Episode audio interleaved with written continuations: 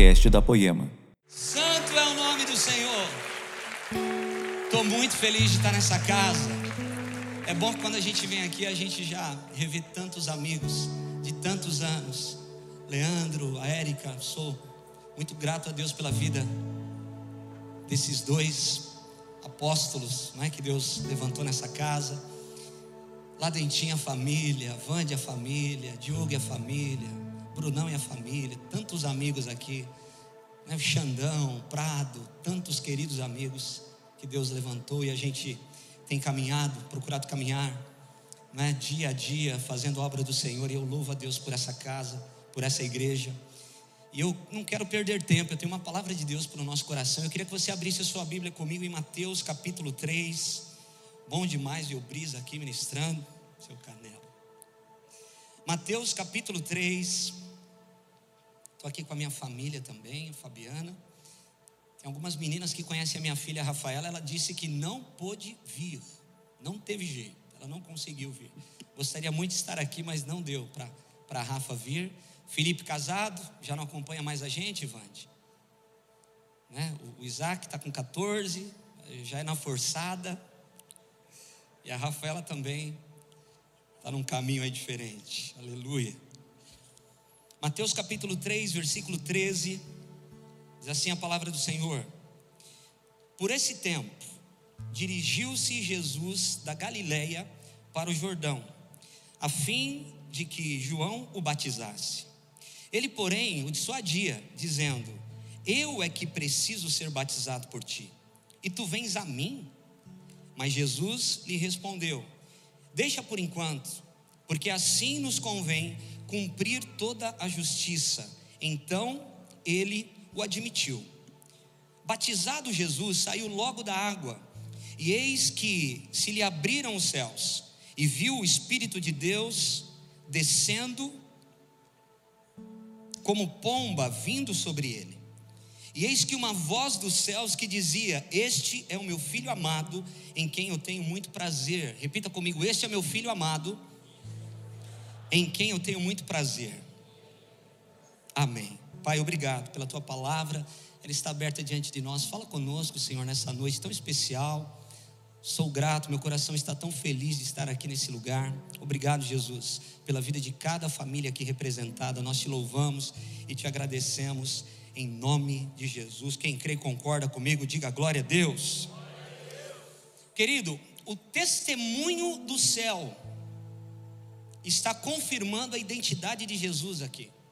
O próprio Deus, na primeira pessoa, está dizendo: Este é o meu filho amado, em quem eu tenho muito prazer. Então, o céu está testemunhando e confirmando a identidade de filho que Jesus tem. Jesus é o filho de Deus. Jesus foi enviado para morrer na cruz por nós. E todos aqueles que entregam a sua vida ao Senhor Jesus fazem parte desse reino. E é interessante que assim como Jesus nos ensinou na oração modelo, nós precisamos entender algumas coisas, que primeiro, o nosso dever não é ir para o céu. O nosso dever nunca foi ir para o céu. O nosso dever sempre foi trazer o céu para a terra. Em nenhum momento das Escrituras, Jesus vai falar que vocês possam ir para o céu. Pelo contrário, ele diz que o teu reino venha, your kingdom come, que o teu reino venha sobre nós.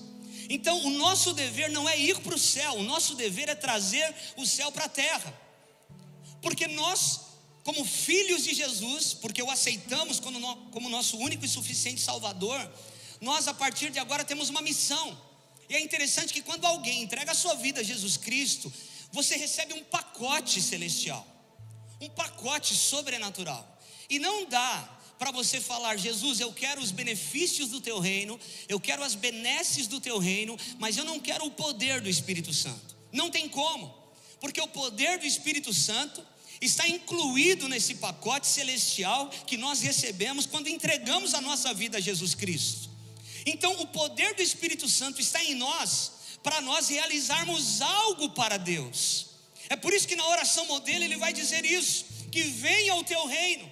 Então, eu e você, queridos, somos responsáveis em estabelecer o reino de Deus nessa terra. Eu e você somos responsáveis em estabelecer o reino de Deus em Taubaté. Eu e você somos responsáveis em estabelecer o reino de Deus em Bertioga, em todas as cidades, em todas as regiões aonde estiver um homem e uma mulher de Deus. Esse mesmo texto, no livro de João, a Bíblia vai dizer que João olha para Jesus e diz: Ele está vindo para mim. Não foi João que foi até Jesus, foi Jesus que veio até João. Sabe por que nós estamos aqui?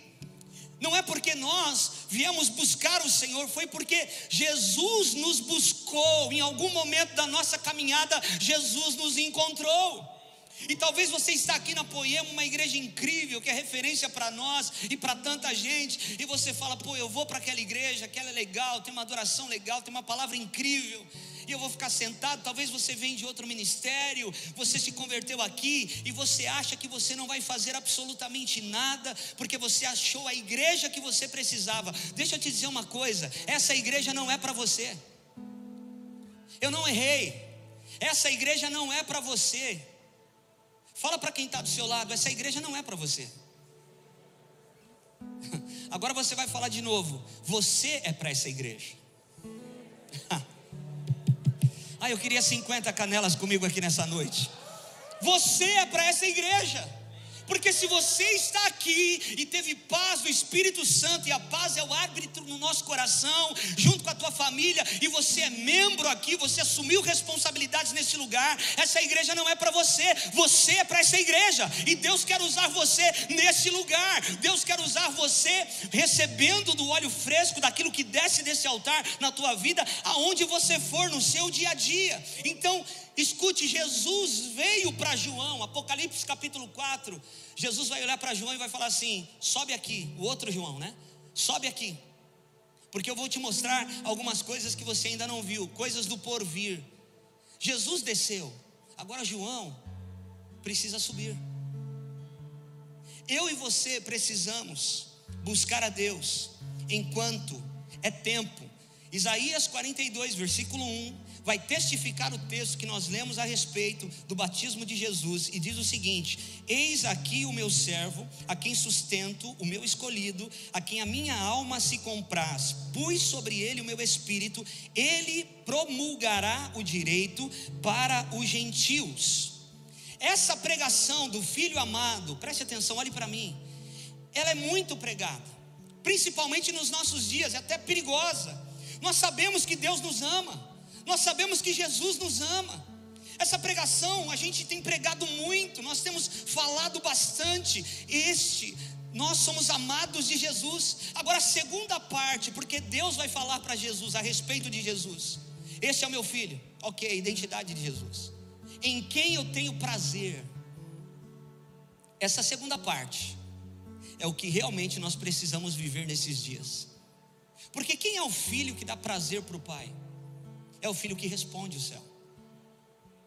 É o filho que responde os desafios. É o filho que renuncia a algumas coisas para fazer a vontade do pai.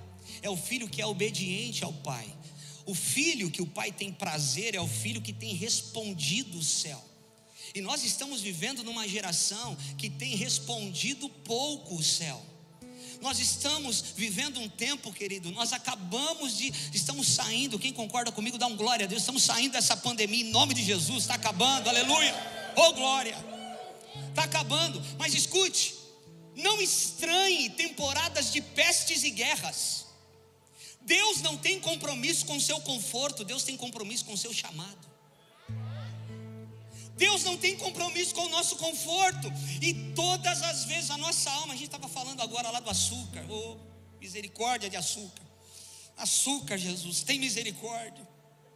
A gente precisa tirar o açúcar da nossa vida. Casa de macho não tem açúcar, oh Jesus, me ajuda. O açúcar tem a ver com a alma, porque a gente quer adoçar aquilo que Deus fez. Querido, não tem adereços na cruz, a cruz ela é rude, rude cruz não tem enfeites na cruz. E nós às vezes estamos querendo enfeitar o Evangelho, romantizar o Evangelho. O que nós precisamos de fato é dar prazer para o Deus que enviou o seu Filho para morrer por nós. O que nós precisamos de verdade, porque talvez você já saiba que você é amado de Deus. Talvez você já saiba que Deus te ama, porque Deus te livrou de tantas coisas. Você e eu só estamos aqui nessa noite, na congregação dos santos, porque Jesus tem livrado a nossa vida, Jesus tem cuidado de nós. Então você talvez já saiba realmente que Jesus te ama, mas eu e você estamos dando prazer para Jesus. Escute, querido, esse púlpito é público mas o, o, meu altar secreto ele tem que ser maior do que o meu altar público, porque o que sustenta o aparente é o secreto. Nós acabamos de construir lá na nossa igreja, o ano passado, um mezanino para mais 408 pessoas. A gente começou a gastar tanto dinheiro, tanto dinheiro, e eu não vi a obra. Eu falei, meu Deus, aonde está esse dinheiro todo? E aí o pessoal falou, pastor, é a fundação. Enquanto não terminar a fundação, nada sobe. Então é o que não aparece que sustenta o que aparece. Ah, não, você precisa pegar o que eu falei. É o que não aparece que sustenta o que aparece. Agora, qual é o desafio da nossa geração? A gente está preocupado em mostrar muitas coisas, querido. Você já foi num shopping, você passou na vitrine e você falou: Uau, é isso que eu estou procurando. Aí você entra na loja para comprar aquilo que está na vitrine. Você pega o vendedor e fala: Eu quero aquele, igual aquele que está na vitrine. Aí ele entra lá no estoque e ele volta falando: Cara, não tem seu número. Como você sai da loja? Triste, decepcionado. Por quê? Mostrou na vitrine, mas não tinha estoque. Essa é a geração de hoje. Está mostrando na vitrine, mas não tem estoque. Quando você chega perto, não tem para entregar. Não tem para entregar. Uma geração que tem mostrado muita coisa na vitrine, nas vitrines, das redes sociais principalmente. E quando você se aproxima, não tem em estoque. E querido Jesus, preste atenção, olhe para mim, os olhos do Senhor estão contemplando os maus e os bons. Os olhos de Deus estão sobre as nossas vidas. Agora, a palavra de Deus vai dizer em Mateus 11: A quem eu vou comparar essa geração? Essa geração é semelhante a meninos que sentados nas praças gritam aos companheiros: Nós tocamos flauta, mas vocês não dançam. Ou seja, não dão respostas. Nós lamentamos e vocês não choram. Veio João, que não comia nem bebia, e vocês dizem: tem demônio. Vem o, o, filho do homem que come e bebe, e vocês dizem: é um glutão, bebedor de vinho, amigo de publicanos e pecadores. Mas a sabedoria é justificada por suas obras. Jesus está comparando aquela geração com uma geração que não deu atenção aos mistérios de Deus. Jesus está comparando aquela geração com uma geração que não deu atenção ao profético, não deu atenção à revelação do céu, porque eles são confusos, eles olham para Jesus e eles não enxergam Jesus como filho de Deus, e essa é a identidade de Jesus. Em Mateus 16, quando Jesus está passando lá em Cesareia de Filipe, tem uma multidão seguindo Jesus e os discípulos estão também seguindo Jesus. Jesus olha para os discípulos e diz assim: O que essa multidão diz a respeito de mim? Aí os discípulos dizem: uns dizem que o Senhor é João Batista, outros dizem que o Senhor é Elias, outros dizem que o Senhor é um dos profetas. A multidão errou. Aí Jesus olha para os discípulos e diz: E vocês que têm relacionamento? A multidão não tem relacionamento, irmãos. A multidão não consegue ter relacionamento, a multidão está longe, a multidão não consegue enxergar Jesus como filho de Deus. Isso é uma realidade hoje. A gente fala, a gente canta, a gente ouve demais, mas é uma realidade. Tem muita gente que está no meio da multidão e não consegue enxergar Jesus como filho de Deus. E Jesus pergunta: O que vocês estão dizendo a respeito de mim? Quem vocês pensam? Jesus não está perguntando o que a multidão pensa dele e o que os discípulos pensam dele, porque ele está em dúvida da sua identidade. Ele não está preocupado com ele. Ele está preocupado se a multidão ou e os discípulos sabem quem ele é. E aí Pedro dessa vez acerta e diz: Tu és o Cristo, o Filho do Deus vivo. Jesus vai falar para Elias: sobre essa revelação que acabou de sair da tua boca, eu vou edificar a minha igreja, as portas do inferno não prevalecerão contra ela. Uau! Sobre qual verdade, sobre qual revelação, repita comigo: revelação. Sobre qual revelação Jesus vai edificar a sua igreja? Sobre a revelação que ele é filho de Deus.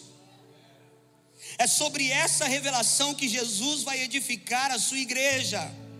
Uma geração que parece que falta alguma coisa, falta uma resposta, mas não de Deus, da geração.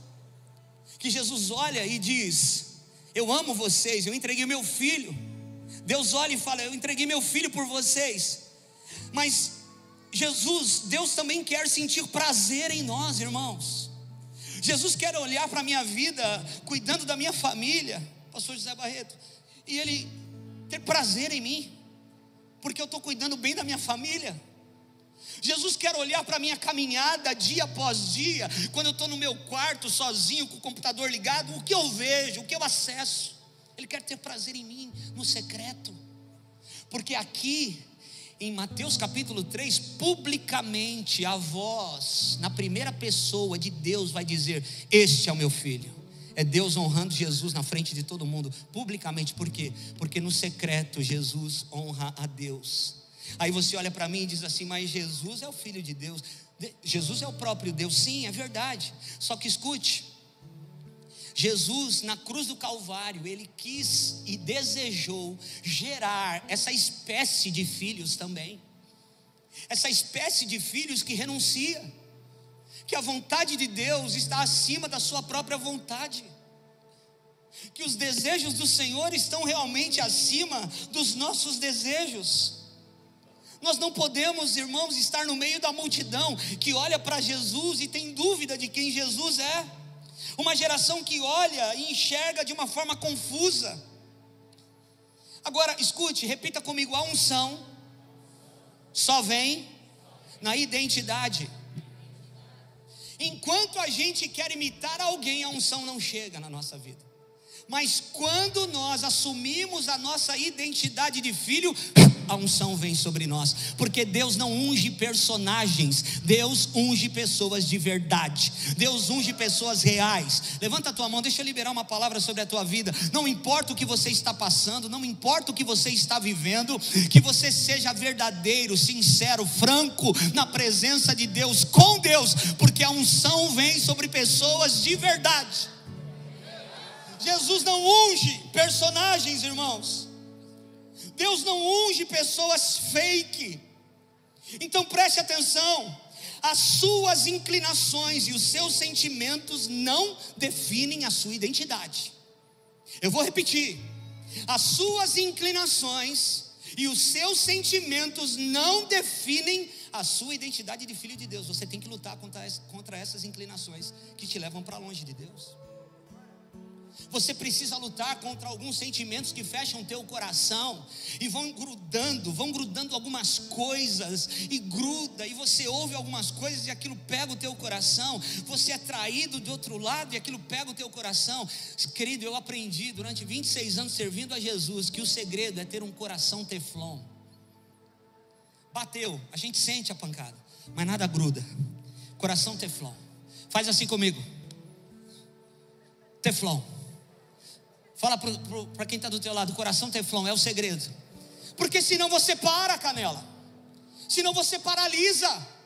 A gente ouve algumas coisas que nos desagradam, a gente vive algumas situações que querem nos paralisar e nós não podemos parar. Nós precisamos saber a nossa identidade de filhos também. Você não é codependente, você é co-herdeiro com Cristo de tudo que o Pai tem para você.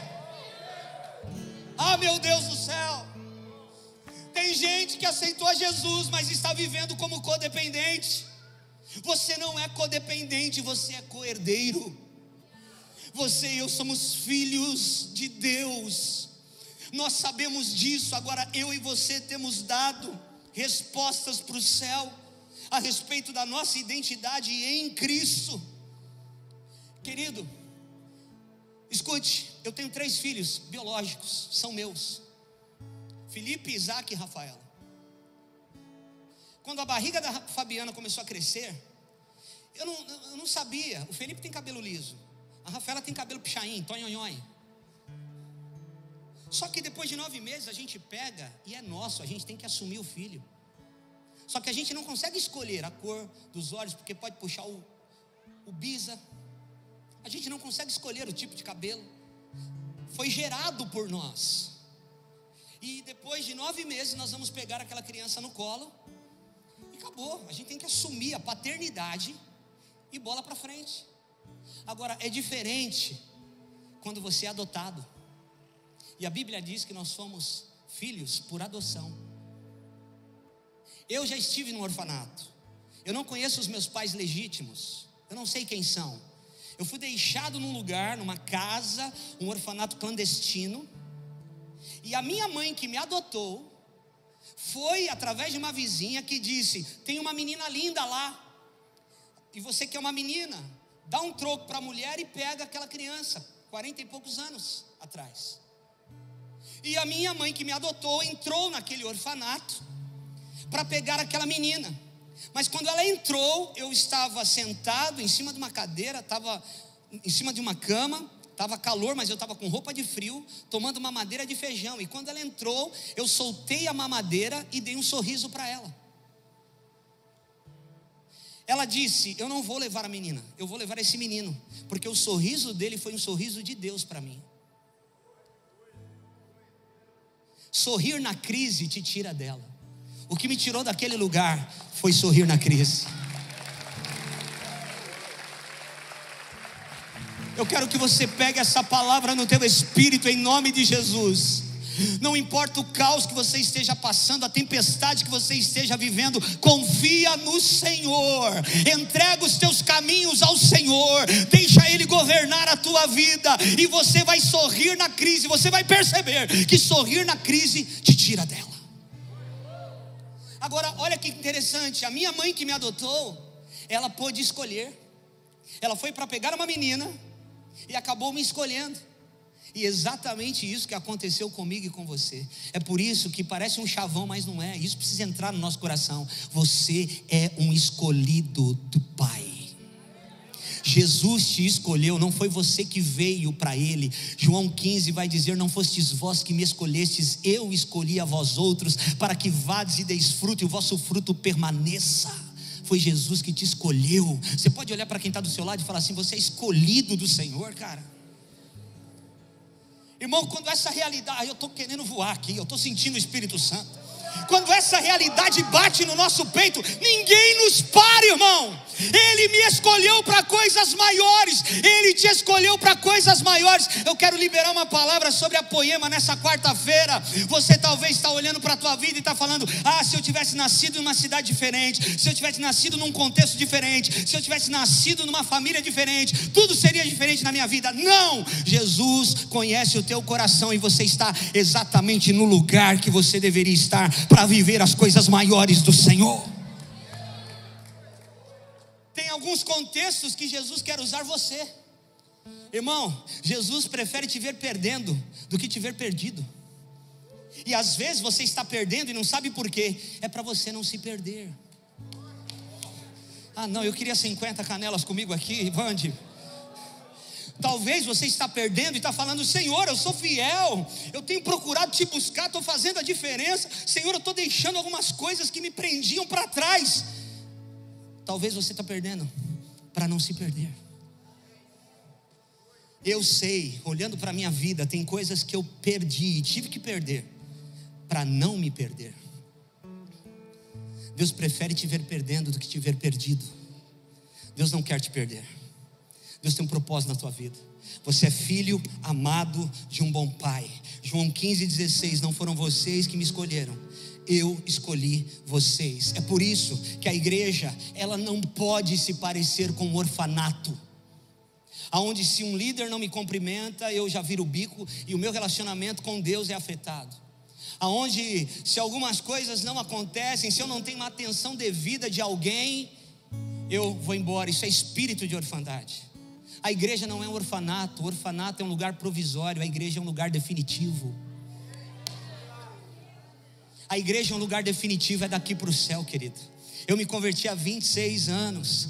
Eu nunca, eu, eu não conheço os meus pais biológicos, mas eu nunca vivi orfandade, eu sempre vivi a paternidade de Deus. Eu sempre soube que de alguma maneira existia alguém que estava cuidando da minha vida. E eu quero que você saia daqui nessa noite sabendo que existe um Deus que está cuidando da tua vida. Ei! Você não é apenas o resultado de uma transa, porque às vezes vem minhoca na nossa cabeça que a gente não é aceito ou a gente é meio deixado de lado porque a gente é o resultado de uma transa. Quem aqui, quem aqui não tem o nome do pai no RG? Levanta a mão. Irmãos, essa é uma noite de cura, tá? Eu vou repetir, essa é uma noite de cura da alma. Isso é uma noite de cura de orfandade. A paternidade de Deus vai reinar na tua vida de uma vez por todas. Fica a mão levantada. Quem aqui é filho de pais separados? Entenda o contexto das igrejas. É exatamente esse. Pode abaixar a tua mão. Todo espírito de abandono porque eu sei o que você já passou e eu sei algumas coisas que permearam a tua mente. Muitas vezes a gente pensa o seguinte: se eu tivesse conhecido, se eu tivesse um pai dentro de casa, as coisas seriam diferentes na minha vida. Escuta, você está aqui porque Deus cuidou de você. Faltou de um lado, mas Deus foi bom e tem contribuído para que nada falte na tua vida você não vai viver orfandade, você vai viver a paternidade do Senhor. Em nome de Jesus, Davi era o oitavo filho, tudo indica teologicamente que ele era o filho rejeitado. Quando Deus, escute, quando Deus rejeita Saul, Deus não tinha o plano B. Deus ungiu Saul. Saul era um rei ungido por Deus. Deus não tinha o plano B, Deus não tem o plano B, você é o plano A de Deus por causa disso. Deus não tem, não quer, não deseja levantar outra pessoa. Deus entrou na tua vida para que você vá até o fim. Agora, se Deus pode levar o nosso coração, aonde Deus nos agarra para nos levar até o fim? Em um lugar, o nosso coração. Ele não te agarra pelo braço, pela perna, pelo cabelo, ele te pega no coração para te levar até o fim. E se Deus não pode te levar até o fim porque o teu coração muda, ele levanta outro. Saul mudou o coração no meio do caminho. Então Deus já não podia levá-lo até o fim do propósito. Então Deus rejeita Saul e vai levantar um outro rei, mas Deus não levanta agora um homem. Deus não está em busca de um homem, Deus está em busca de um coração. É por isso que a Bíblia diz que Davi é um homem segundo o coração de Deus. O profeta Samuel atravessa o país com chifre de azeite cheio para ungir um rei na casa de Jessé. Davi tem sete irmãos. Jessé chega na casa, o maior profeta da nação chegou, vai ter um banquete ali. Você acha que Davi não queria estar ali naquele banquete onde o maior profeta da nação estava na casa dele? Claro que sim. Mas o pai de Davi vai falar o seguinte para ele: Filho, Ó, oh, vocês sete, vai tomar banho, coloquem a melhor roupa. Davi, vai com essa roupa mesmo, fedido do jeito que você está, vai cuidar, continua cuidando das minhas ovelhas, que nós vamos ter uma reunião importante aqui em casa. Você acha que Davi não queria estar na reunião aonde o maior profeta ia estar na casa do seu pai? Claro que sim, mas escute, tem alguns lugares que você deseja estar e não estará, porque Deus tem um chamado e um propósito na tua vida. Tem muitos lugares que a galera da faculdade quer ir para um lugar e você deseja estar, mas porque Deus tem um propósito na tua vida, você não estará lá. Davi obedece o pai e vai cuidar das ovelhas. Está lá tocando harpa, está lá jogando funda. Ele não sabe o que está acontecendo na casa do pai dele, mas o que está acontecendo lá é o seguinte: o pai Jessé pega o mais bonitão, o maiorzão e coloca na frente. O profeta Samuel olha e fala: deve ser esse. O, o, Espírito do Deus Altíssimo puxa a orelha do profeta Samuel e diz assim: Escuta, eu não vejo como você vê, você vê do lado de fora, eu vejo o interior, não é esse. Não é o segundo, não é o terceiro, não é o quarto, não é o quinto, não é o sexto, não é o sétimo. Gessé, você não tem mais filhos? É. Eu tenho um, mais um. Como Deus está usando os improváveis, irmãos. Como Deus tem usado os improváveis como Deus tem levantado gente que não tem aparência, não teve as melhores oportunidades, mas a capacitação para fazer as coisas do reino de Deus não vem de um diploma na parede, vem do alto. É por isso que a Bíblia diz em Atos: fiquem aqui, até que do alto vocês sejam revestidos de poder. Então vocês vão sair para estabelecer o meu reino na terra. Para fazer a obra de Deus é pelo Espírito Santo. Querido, não importa a tua capacitação, a tua formação, o teu muito saber, você não dá um passo no reino de Deus se não for pelo poder do Espírito Santo. Você não consegue fazer nada, é por isso que Deus falou: fiquem aqui, até que do alto vocês sejam revestidos de poder. Não tem mais ninguém, Gessé? Tem mais um menino lá, é o oitavo, oito na Bíblia fala de recomeço, fala de transições. Tem gente aqui passando transições tremendas. Essa casa está passando transições. Isso faz parte de um propósito maior do Senhor. Querido, tem hora que Deus vai fazer assim, ó. Para que tudo avance novamente. Às vezes a gente está inchado. Às vezes não é saúde. Quem lembra uma ovelha que tiraram uma foto e viralizou? Ela estava gorda, gigantesca, cheia de lã mas não era, não estava gorda. Ela estava completamente raquítica, ela estava abandonada. Fazia dois anos que ela estava longe do pastor. Então ela foi só crescendo, crescendo. E quando cortaram a lã daquela ovelha, ela estava completamente raquítica, já não conseguia enxergar, porque a lã estava na frente dos olhos. E às vezes tem gente que confunde, irmãos, escute, que confunde resultado com aprovação.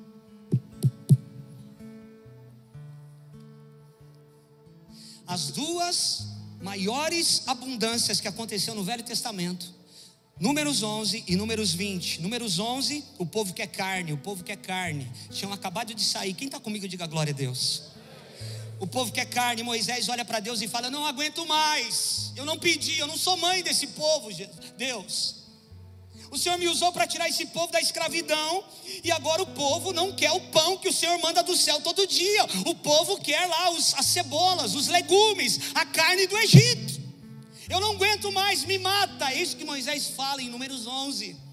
Aí Deus fala: Ah, é? Então tá bom, eles vão ter carne. Aí Moisés fala para ele, para Deus: Olha só o papo de Deus, de Moisés com Deus. Como o Senhor vai dar carne? Senhor, são 600 mil homens, fora mulheres e crianças nem se matasse todos os peixes do mar e todos os bois e ovelhas da terra, não daria para comer esse povo. Aí Deus olha para Moisés e fala assim: Você acha que a minha mão encolheu? E eu não posso cuidar de vocês?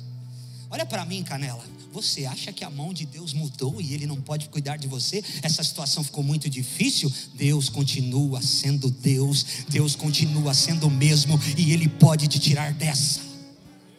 Ah, meu Deus do céu, estou sentindo Jesus aqui. Sabe o que aconteceu, irmão? Uh,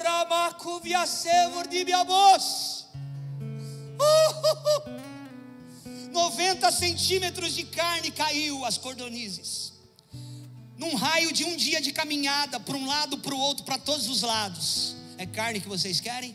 É carne que vocês terão. Eles comeram até sair pelas narinas. Parte daquele povo morreu e a Bíblia diz que aquele lugar foi batizado, e no original o nome daquele lugar é túmulos de desejos, porque os desejos deles abriram túmulos para eles no meio do deserto. A maior abundância de carne, a maior abundância de água, Deus manda Moisés tocar, Moisés bate na rocha. Todo mundo é fartado de água, só que Moisés não vai entrar na terra prometida. Resultado não significa aprovação. muita carne, muita água. Resultado, mas era a reprovação de Deus causando aquilo, porque Deus não deve nada para ninguém. Deus não deve nada para ninguém. Ninguém vai poder chegar no céu e falar: Senhor, o Senhor não me deu possibilidades, o Senhor não usou alguém, eu não sabia disso. Deus não deve nada para ninguém, nunca ninguém vai poder chegar diante do Eterno e falar para Ele: O Senhor não me ajudou, Ele está te ajudando agora. Oh meu Deus, quem está comigo, diga glória a Deus.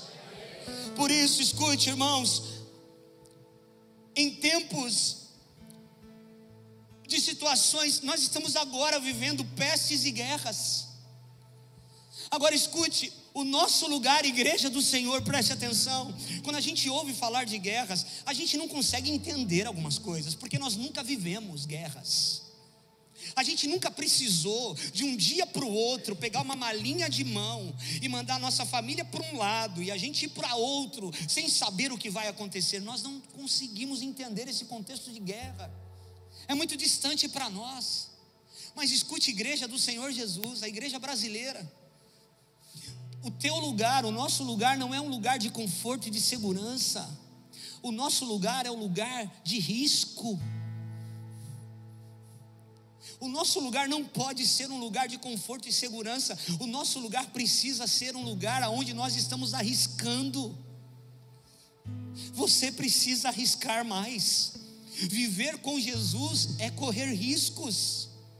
Pedro, vem para fora do barco.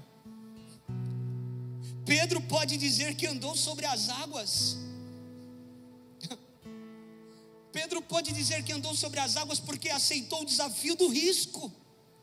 Olha para a Bíblia, Gênesis capítulo 12, ao ler Lerá, Abraão tem tudo, é próspero, abençoado, e Deus fala para ele: sai da tua terra, da tua parentela, da casa de teu pai, vai para uma terra que eu te mostrarei. Qual é a proposta de Deus? Solta tudo que você ama para não pegar nada. Solta o que você ajudou a construir para não ver nada. É uma ruptura. Você quer viver os sonhos de Deus? Então escute, esteja preparado para soltar o que é de Deus e pegar o que é de Deus. Não, você precisa pegar o que eu falei. Você precisa ter coragem para desapegar. Você só pisa no novo se você soltar o velho. Se você não solta o velho, você não pisa no novo. E Deus está falando para Abraão: Israel vai ser inaugurado em Gênesis 12. O chamado de um homem inaugura uma nação. Talvez Deus está querendo inaugurar algumas coisas. Ah, meu Deus do céu. Talvez Deus está querendo inaugurar algumas coisas, Samuel e a gente está com medo de dar um passo de fé, a gente está com medo de fazer algumas coisas, e Deus já falou, está confirmando: sai, vai para frente. Você foi projetado para andar para frente, não olhe para trás, olhe para frente, e na tua saída eu vou descortinando aquilo que você precisa enxergar, que faz parte do meu propósito, meu filho. Coragem, irmãos, querido. A gente estava numa igreja, a nossa igreja é no litoral. Quem conhece Bertioga aqui? Litoral, uma cidade sazonal, 70 mil habitantes. A gente tem 3% da cidade dentro da igreja. Mas a igreja nasceu numa garagem. Que a gente, eu e a Fabiana, fomos fazendo um trabalho missionário para dar alimento para as crianças de domingo de manhã. E a gente pregava a palavra. E os pais começaram a vir, a igreja começou a crescer. A gente alugou a casa, alugamos a casa do lado, e aquilo crescendo. Em 2010, a gente alugou uma antiga pousada com 28 suítes e um supermercado embaixo. A gente ficou até 2013 nesse lugar. Conheci o Leandro Barreto, 2012, ele foi ministrar lá e virou uma chave na nossa igreja quando o Leandro pregou naquele lugar. Eu reconheço o que esse homem de Deus carrega. E eu lembro que a gente estava vivendo os sonhos de Deus, e de repente o dono daquele prédio pede o prédio. Na verdade, ele não pediu, ele quis dobrar o aluguel, que já era um absurdo, e nós não tínhamos para onde ir. Preste atenção. Tem coisas que parece que nós estamos perdendo, mas é Deus nos arrancando daquilo para a gente viver o novo. Deus aperta, a gente não toma uma atitude, a misericórdia de Deus é tão grande que Ele nos, nos empurra para o propósito, e foi exatamente o que a gente viveu porque eu comecei a questionar o Senhor, nós não temos para onde ir, Jesus, não tem lugar aqui nesse, nesse pedaço aqui. E aí, em 2013, é o meu testemunho da paçoquinha que vocês conhecem, muitos conhecem, e eu assumi a igreja de São Lourenço, e em 2014, porque a gente foi empurrado para sair do lugar que nós estávamos, nós fomos para esse galpão que nós estamos hoje. 2014 a gente foi para lá, 2015 a gente alugou o prédio de trás, o segundo prédio, 2016 o terceiro prédio, 2017 o quarto prédio, 2018 o quinto prédio. Em agosto de 2018, com 88 mil na conta, nós compramos os cinco prédios por 6 milhões de reais.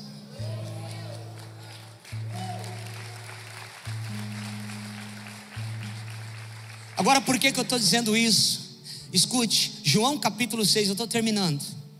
A multiplicação dos cinco pães e dois peixes, o rapaz que traz os cinco pães e dois peixes para Jesus. Escute, Jesus, a Bíblia diz que Jesus, para experimentar os discípulos, pergunta: onde compraremos pães para toda essa gente? E Felipe vai responder: nem 200 denários seriam suficiente. Jesus não perguntou quanto custa, Jesus perguntou onde tem. Agora escute, onde a gente compra carne? Hã? Uh, que susto. Pensei que vocês compravam carne em outro lugar, que é, é açougue, aleluia. Onde a gente compra pão? Padaria. O Vande acabou de dizer aqui. Agora tem padaria no deserto, irmão? E Jesus está perguntando: onde compraremos? E o camarada vai dizer: nem 200 denários seriam suficientes. Ele não perguntou quanto custa. O reino tem o seu próprio recurso. Levanta a tua mão, tem milagres que você precisa de verdade viver, e você só vai viver se você tiver a coragem de romper com algumas coisas para tocar no novo, e então a provisão sobrenatural de Deus virá sobre a tua vida. Eu quero liberar essa palavra sobre a poema nessa quarta-feira, que você tenha coragem de soltar o que é de Deus, para pegar o que é de Deus e viver coisas novas em Deus, em nome de Jesus. Irmãos, tem coisas que eu olho e eu falo, meu Deus, graças a Deus nós tivemos aquele passo de fé. Graças a Deus nós tomamos aquela atitude. Irmãos, quais são os nossos testemunhos? Nós precisamos ter testemunhos.